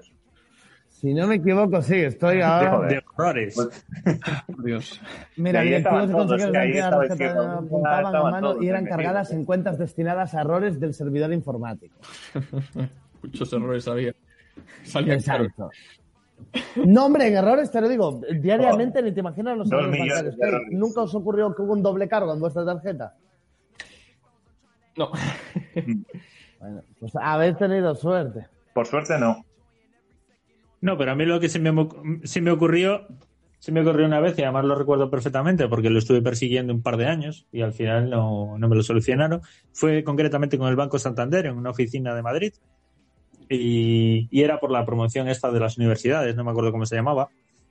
eh, que te abrías una cuenta, dejabas físicamente 30 euros en la ventanilla, te abrían una cuenta con un formulario en papel que les entregabas y al día siguiente o a la semana siguiente o lo que sea, te abrían una cuenta con tus 30 euros y tenías unas ventajas, ¿no? Por, por ser de, no sé si era Universia o algo así. Y pues resulta que se quedaron mis 30 euros en caja y nunca jamás me abrieron la vuelta. cuenta. Eso que la reclamé durante dos años. O sea que, que fíjate, Qué bueno. esos 30 euros ya se Qué los fundieron en, en, bueno, me va a callar. Es puro blanqueo al final. Dilo, dilo, cocaína y en putas. Pero realmente no es una gran cantidad. Pues fíjate, 70, 30 euros por aquí, los 30 euros por allá, son Sí que son cantidades muy grandes, pero que les han dado bola y han utilizado para cargarse a gente de forma partidista. Lo de las Black es evidente. Aunque cayeran de todos los ramos políticos. ¿eh? Sí. eh, Sí. Sí, Eso sí. era para caer a los meses de crear. Ahí ca- cayeron todos los- claro, esto sería algo parecido también. Aquí podría caer todo, Dios. Y Sí. por eso- Sí. Pero si el, si el problema no es que caigan políticos, que cuantos, men, o sea, cuantos más caigan, Correcto. mejor. El problema es que por chupando cada el uno bote. que cae ponen a cinco ¿cómo más nuevos. Sí. Y que tienes, y que tienes que ir detrás. Que no se lo imputaran lo las un delito. Porque sabe Dios todo lo que hace. ¿no? más grave, ¿Sabe? porque al final todos tenemos que ser iguales ante la ley. Eso es Yo también. principio. Yo no estoy a favor de los impuestos que hay, pero lo que es injusto es que unos paguen y otros no paguen. Correcto. Eso genera una circunstancia de injusticia. Cuando una empresa no paga impuestos y yo Sí. sí tengo que pagar impuestos, pues claro, ya el mercado no es libre porque no competimos todos con las mismas normas. Correcto. Sí. Bueno, acaban de, acaban de pillar a John McAfee en España, precisamente. ¿no? ¿Cómo? De captura, ¿no? Está- Pues mira, para el de- próximo de programa, si queréis, lo comentamos.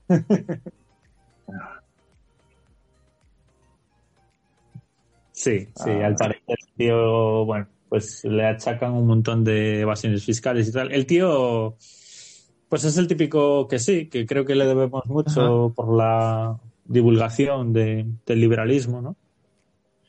Mm. Pero vamos, el tío es un loco. El tío, pues, eh, decide que no va a pagar ciertas cosas, Claro. que no pasa para el aro con, con, le- con determinadas leyes. Y como es un billonario Eh, eh, excéntrico, pues hace lo que le da la gana. Expresa Pero como ¿cómo quieras, tiene? pero Al final, el, participa dentro de, tu- el Estado te trinca. de las ya. normas de tu, de tu casa. Sí.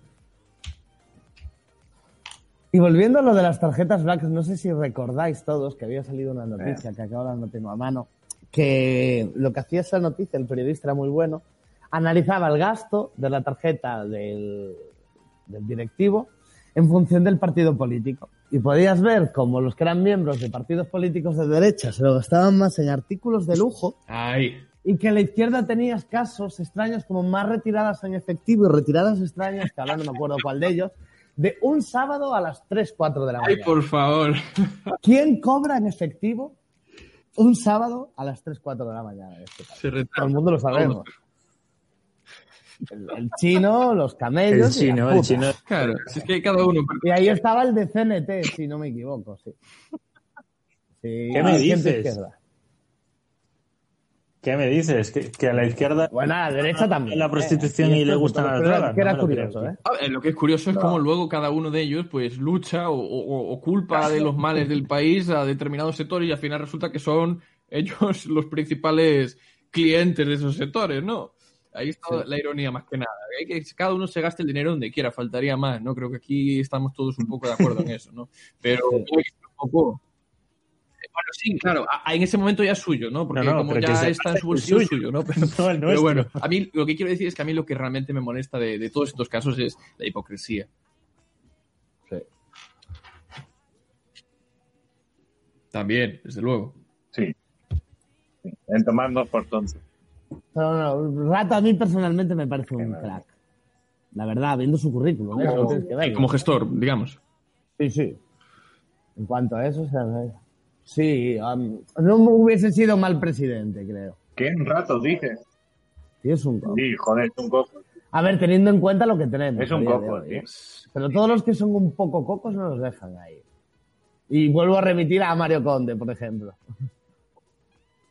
Correcto. No, aparte que era Bueno, del presidente FMI, del Fondo no sé dónde Monetario leía, ¿no? Que lo, Internacional. entre comillas, lo habían echado del Ya. FMI, ¿no? Mm, Bueno, sí, no sé, qué- no sé cómo salió ahora mismo. Ah, no sé. Yo sé, el tío es miembro de la Real Academia de Doctores, no sé si conocéis. Que es una agrupación de doctores matriculados en Cataluña. El tío es un, potente. Ah, joder. Sí. ¿Quién? Rato. Sí, sí, no, el tío, el tío vale para eso. La verdad que para eso vale. Pero claro, Sí, también pero sabe es un escándalo. que- en cantidades absolutas no es que digas que fuera algo. También. Hay escándalos mayores, ¿eh? El mayor problema es lo de Hacienda, porque él con Cristóbal eh, Sí, eh, lo de los ERTE. no es llegar a estar en, no, en Hacienda, él estuvo en ministro de Economía, ¿puede ser? No. Vicepresidente. Sí, sí, yo creo que sí. Y vicepresidente. Eh, entonces, o- actualmente, volviendo al anterior, eh, dice aquí un titular de Faro de Vigo, esto es del 2011. Eh, el FMI hace una crítica devastadora de su gestión bajo el mandato de Rato. Un informe interno del organismo denuncia que no vio llegar la crisis y que puso a las bancas de Islandia y Estados Unidos como modelos. No, Que es lo mismo de siempre, ¿no? Aquí hay que echarle la culpa de, a alguien de que, pues, nadie ha tomado las medidas, ¿no? Lo mismo. Sí, sí. Eso lo, lo vas a encontrar con todos. Pero Pues claro, sí. como no sabes qué forma parte de, Mm. del marketing político y qué forma parte de la gestión real, ¿sabes? Y lo, lo mismo con el Papa, fíjate. El Papa es el presidente, pero la Iglesia luego es toda una institución. Vale.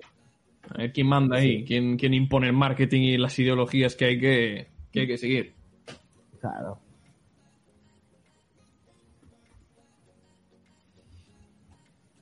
Sí. ni más ni menos. Sí, no, fue ministro de Pues Economía y Hacienda, correcto. Del, Pues hasta aquí tenía yo. El 5 de mayo de 1996 de abril.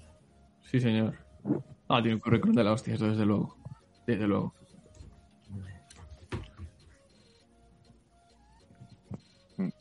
Sí, Bankia. Bueno, Correcto. hablamos de fútbol bueno ahora. niños, dejamos el tema ya, ¿no? Oye, ¿qué pasa con Messi? Yo no sigo el fútbol, no sé qué se está liando. Vale, no sé qué pasa. Evasión de impuestos otra vez, supongo. No sé, no sé. Yo sé que todo el mundo que se va, que no se va, que si Bartomeu, no, Ah, bueno. no sé. El Madrid no tiene dinero ya. Pero se va al Madrid, ¿no? ¿Cómo Al es la Madrid. cosa? Sí, hombre, pero, a ver, el fútbol, Hostia, el fútbol estuvo parado. Hostia, el fútbol también fue un sector que estuvo bastante tocado por la crisis. Es decir, el dinero de las entradas que se movía ahí y de repente se paró todo. Y con los contratos billonarios que mueven estos, estos, estos clubes, eh, también dinero de, de aficionados que están suscritos, eh, probablemente muchos de ellos eh, se anularon. Es decir, que, ojito, y ahora tienen contratos que yo no sé cómo van a cumplirlos. claro. Yo creo que sacan menos pasta Sí. de, o sea, de las localidades, de los partidos, es decir, de los estadios. Yo creo que sí, sacan una parte pero pequeña no es para nada pequeño el valor. Es decir, en proporción Bueno, a todo lo que sacan, probablemente. Pero cuidado, eh, multiplica lo que vale una entrada por la cantidad de gente que cabe en ese estadio. Hombre, ya. Muchas veces se llena.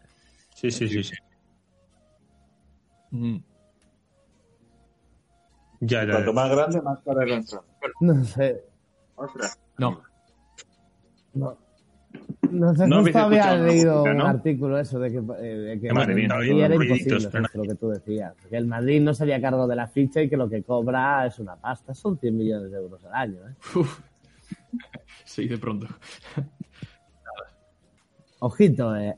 Sí, sí, sí. Sí. Ostras, yo me enteré de una cosa hoy, yo me enteré de una Sí, cosa hoy, que hay, que hay un- una liga de, de selecciones. La Liga de las Naciones de la UEFA. ¿Cómo Pues qué? ni idea, ¿no? ¿Qué qué? Liga de las Naciones. Se juega así, desde, no sé, ¿no? la temporada No pasada. sé, pero sé que juega España hoy o ayer. España-Suiza hoy, creo. No, el sábado, ¿no? Liga de Naciones, 2018, fundación. Ah, sí. Hace dos años. Ahí no sé. está. Yo me quedé, yo me quedé en Amavisca y Zamorano. Amavisca, madre mía. Ya hace tiempo de esto, ¿eh?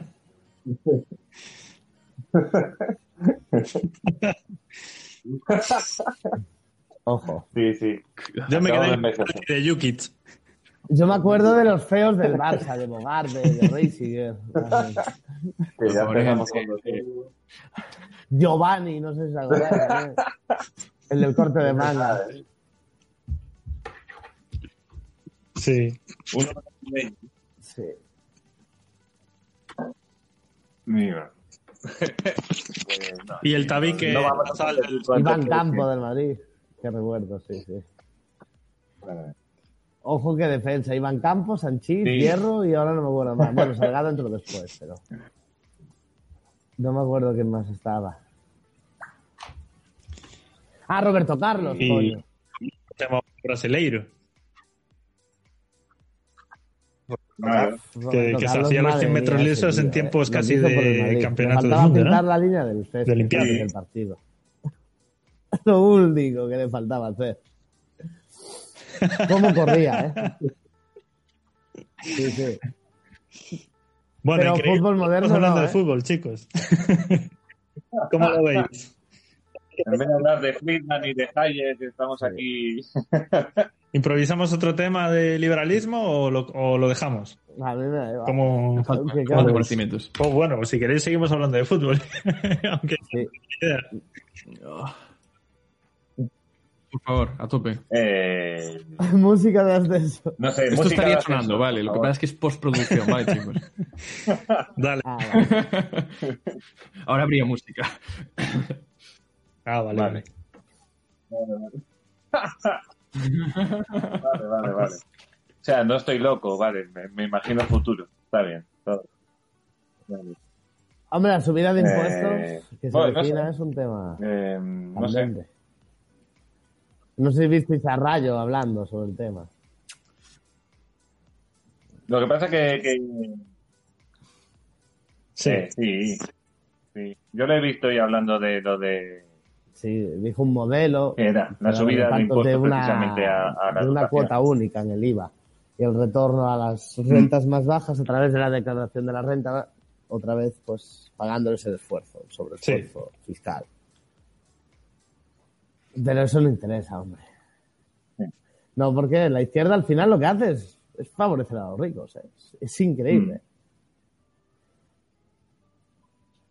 Que es lo que decía, mira, no, porque van a subir no Sí, sé sí. qué, no sé cuánto. Los ricos son más mira, ricos van a y los subir pobres por- son más principalmente el IRPF. El IRPF, ¿qué, qué millonario conocéis que, que, que pague rentas del trabajo? Así de simple.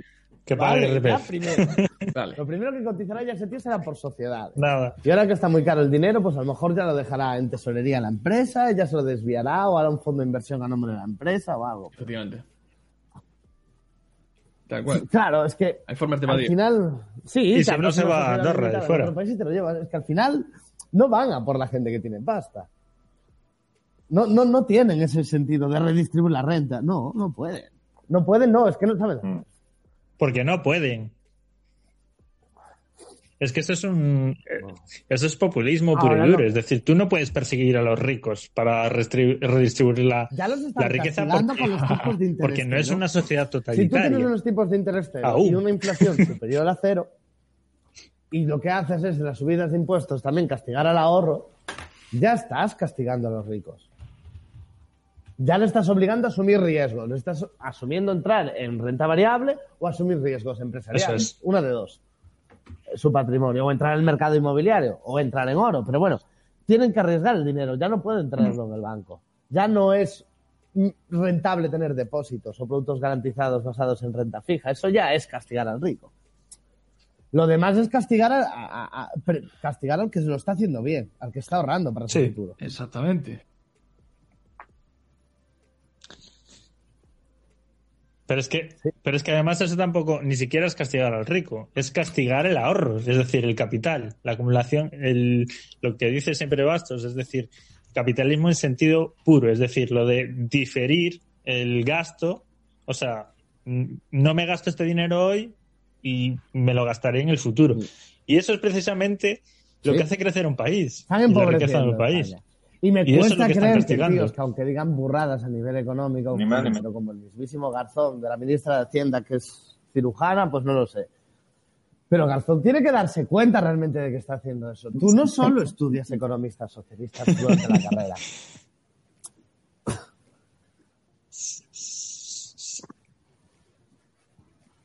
Yo creo que saben eh, que- lo que dicen que hacen. Sobre todo Monedero, que es el mayor cabrón del reino,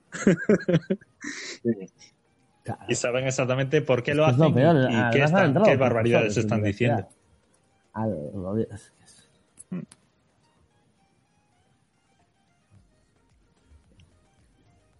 Sí. Dice muchas burradas, Pero bueno, pero Garzón. Garzón,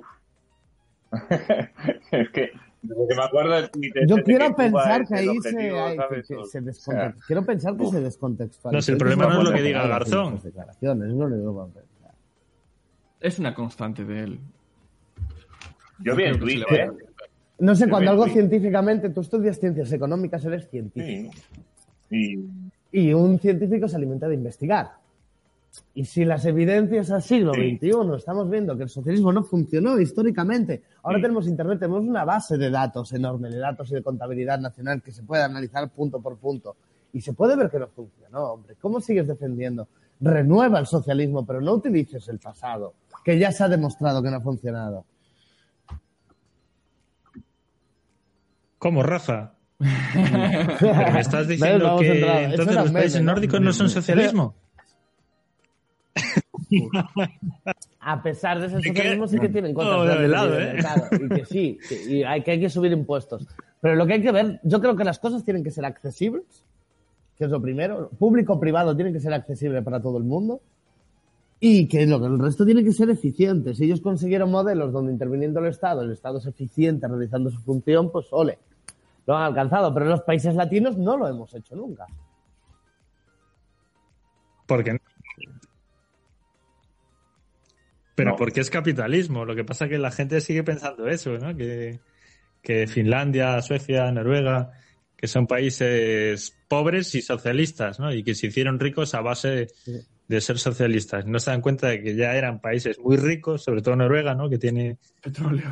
eh, ese fondo nacional, ¿no? Eh, salido de las reservas de, de naturales de petróleo.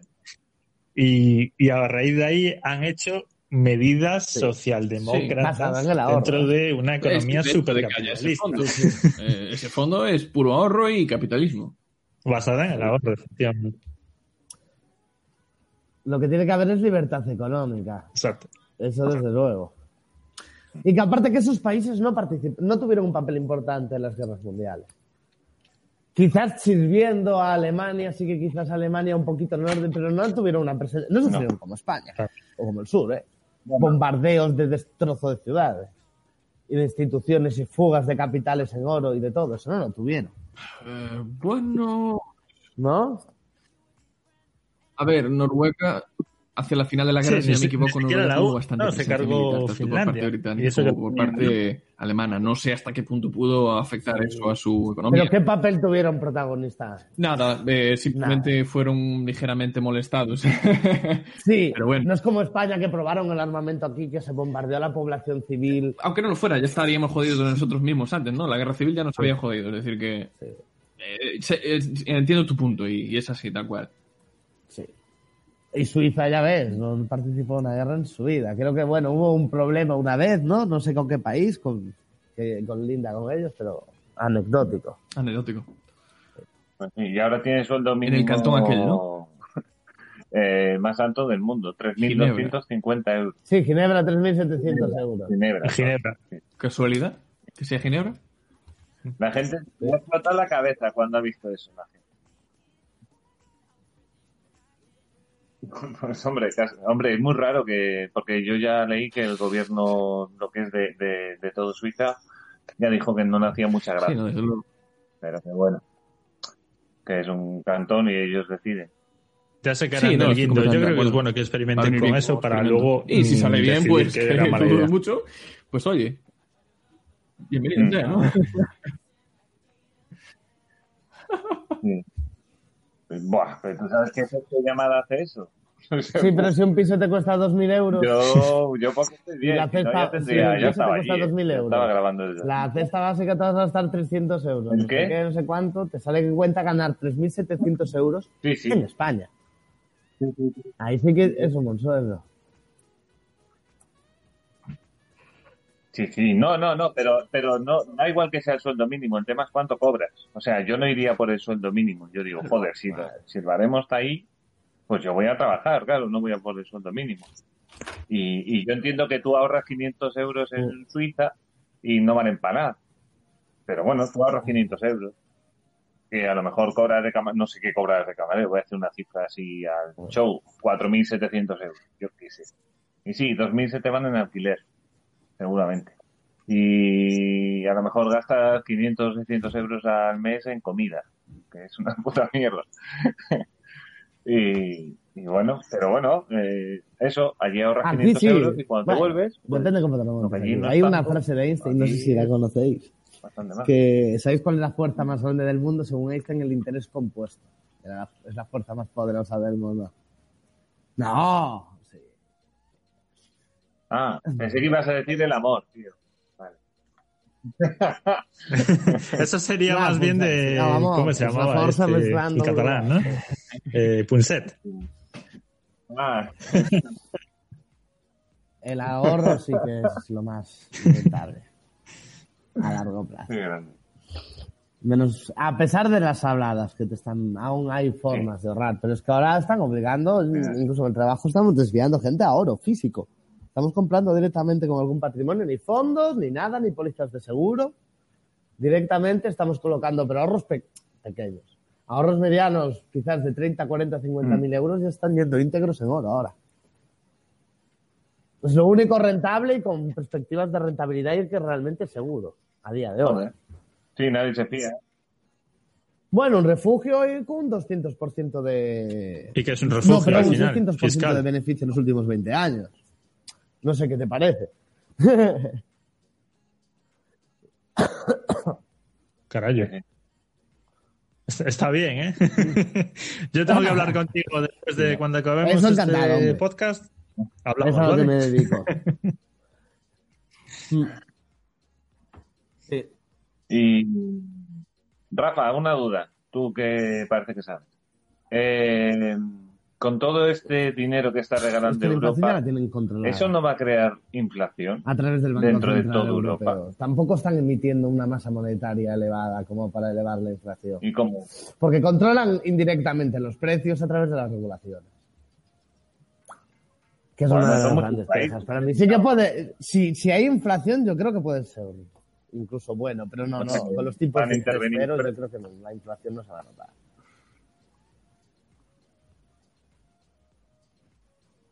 Sí. Vale. Pero si tú imprimes más euros, ¿no? Que es lo que ha hecho recientemente con la pandemia el Banco Central, ah, indirectamente estás aplicando un, un impuesto, es decir, le estás quitando valor al dinero que tiene la gente Podría ahorrado haber lo que dicen cuellos de botella, sí. Alguna y empresa al dinero que a cobrando, que está en su contrato. ¿no? De, de sus sueldos. Eso sí que es verdad. Se están arriesgando a eso. Pero ya sabíamos que esas iban a ser las políticas del Banco Central Mm. Europeo al final. Los conservadores intentaron que Sí. no, no, pero es que también la Reserva Federal está haciendo algo. Aunque ellos establecen, creo que una inflación Sí. mínima del 0,60 y una máxima del 4 o el 5%.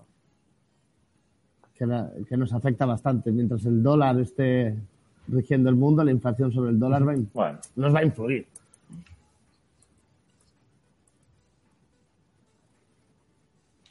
Sí, eso sería una buena opción. En- Entonces tenemos que hacerle caso a Javier Milei, ¿no? Quemar todos los bancos centrales. vea. Pues nada. Ahí está. No podemos fomentar el odio, Yo- pero... Yo voy al supermercado un momento que tengo que comprar Pero es que bueno, la, inflación tiene que superar, ¿eh? El objetivo de los bancos centrales europeos haciendo esta medida precisamente es generar inflación, ¿eh? A ver, eh, si desincentivas, si des- desincentivas el ahorro, también estás, ver eh, en cierto modo, incentivando el consumo. Es decir, si el- tus ahorros van a perder valor, consumes, aunque sea compra de otro tipo de bienes, ya sea materias Correcto. primas o ya sea eh, inmuebles, etc, sí, sí, es, es lo que... Sí, pero bueno, ese es el, empobre- el empobrecimiento de los países es así, ¿no? Claro. Cuando, cuando la mayor parte de la población, en vez de ahorrar, se lo funde Claro, todo. claro. Porque al final Ellos tienen la esperanza de que sí, de que cosas que no generan valor para el país. Inviertan y que se pasen al riesgo. Beber cerveza de los capitales hacia el riesgo, en parte es beneficioso para mí, ¿eh? Sí, Creo. Eso es lo malo.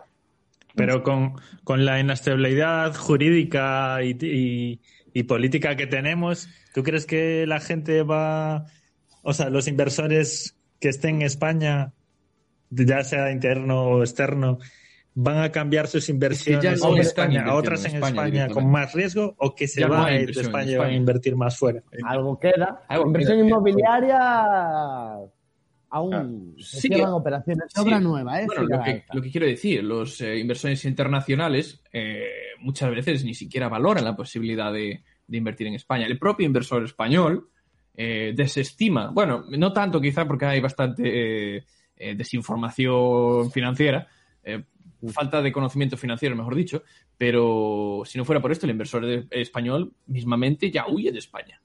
Ya se va a Europa o al idílico mercado americano. Pero es que da miedo, porque a cada palabra que suelta el gobierno de turno, tiembla, tiembla todo. Sí, tiembla todo. Ese es el peso de los estados dentro de la economía. Claro, pero hay estados con, eh, con más Mm. que a los que tenemos más confianza que otros, ¿no? Por decirlo de alguna forma. En cuanto a negocios, no confiamos mucho en lo que pueda decir el gobierno aquí en este país, ¿no? En otros Pero la rentabilidad, al final, si en renta fija tú quisieras ganar, bueno, en la emisión de bonos en el mercado, si tú quieres especular invirtiendo en la eh, eh, con la deuda de esos países, realmente donde quieres ganar dinero es en los países que asumes más riesgo. Desde Al luego. final, el comportamiento es muy similar al, al de las empresas. El dinero está en el riesgo. Sí, desde luego. Cuando abrió Facebook, tú tenías que arriesgarte como inversor a meterlo en una empresa que no, que no hacía publicidad, no ponía publicidad en sus servicios y que no cobraba por él. Exactamente. Y que solo tenía gastos. Asumías un riesgo. Ahora ese riesgo se recompensó Desde claro, luego. a los inversores. Hombre, Eso es correcto, eso es correcto. más riesgo más tal. Si tú le dejas mil millones a Somalia ahora, Sí, igual te sale el tiro bien, pero lo más probable. bien. ya, lo más probable es que te salga mal. El tiro bien le puedes cobrar, no sé cuánto estará ahora mismo Somalia. El, el bono. El bono. Somalí, el CI. No tengo idea. Hay, claro, esa es otra. Ah, sí, el bono somalí. Sí. Pues sí. Música de ascensor. ¡Ay, a tostón! Bueno, chicos, una hora cuarenta y cuatro minutos. Va, Parecemos la órbita de. Eh, bueno, ha estado bien, ¿no? Bueno, Por- pues si queréis Cuando queráis, una última, una última reflexión o algo así, os voy dando paso, os vais despidiendo y todo eso. ¿Y os parece? Bueno, lo primero de nada, eh, vale, ver con Alberto. a nivel, a nivel nacional, cerca, político nacional, político, quien dice político también dice económico, a ver qué pasa con esta moción de censura, no por eso de que vaya a ir adelante, sino por aquello de que a a ver cómo se mueven las fichas políticas, ¿no? Eh, ya sabemos que no va, a ir, no va a ir adelante, pero aún está por ver eh, quién le echa la mano a- al cuello al otro o a la espalda.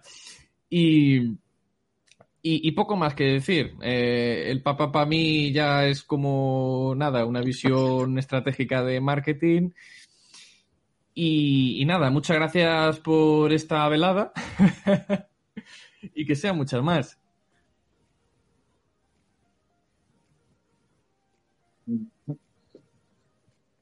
Sí. Ojalá. Bueno, Santi. Nada, yo suelo decir que hay que seguir dando la batalla de las ideas, hay que discutirle a, los populistas y a, y a, todos los que son socialdemócratas hasta las tetas eh, las tonterías que dicen. Eh, tenemos que fijarnos en los datos, tenemos que fijarnos en, en lo que funciona y funcionó eh, en otros sitios y en otros lugares, o sea, en, en otros tiempos. Eh, hay que bajar impuestos, hay que quitarse del medio al Estado, hay que reducir el gasto y reducir al, al Estado al mínimo y, y, dejar a la gente que tire para adelante y que levante el país. Nada más. Y luego en lo personal, pues oye, un placer como siempre con vosotros. Y, pues y yo a, me he encantado cuando queráis, haber la próxima. aunque haya llegado tarde. Y Estupendo. respeto, coincido Rafa. con lo último dicho por Santi, si, si no me equivoco. Quizás hay que hacer un poco más de pedagogía dentro de la sociedad, no para quizás yo no todo el mundo con la intención de que todo el mundo sea libertario, pero sí de, de volver otra vez a la sociedad civil parte de la responsabilidad de, de la gestión de nuestros recursos. Como mínimo, volver a premiar al ahorrador y el que lo hace bien y, y volver a un sistema que se vuelva de nuevo más centrado en la meritocracia en vez de este sistema que nos quieren dar de un mundo idílico que no sé hasta qué punto va a llegar a acabar hasta con la creatividad personal de tantas personas dependiendo del Estado. Pero bueno, y hasta ahí espero que tengamos más, más debates y volvamos a hablar de estos temas. Bueno, pues yo soy Mario, me lo he pasado muy bien, la verdad. Eh, estoy incómodo, las dos horas se me han hecho un poco largas porque estoy incómodo. Pero no, muy bien. No, muy bien, muy bien. Y, y, y, sí, de momento empezamos así, a ver cómo avanza el podcast y cambiamos alguna cosa o ponemos música de ascensor. Y, y nada, a ver si hacemos otro, bueno, no sé, prontito, cuando se pueda, y estas cosas. Y bueno, nada, gente, un abrazo. ¡Zurdos, hijos de puta, tienen! ¡La libertad avanza! ¡Viva la libertad, carajo! ¡Vamos!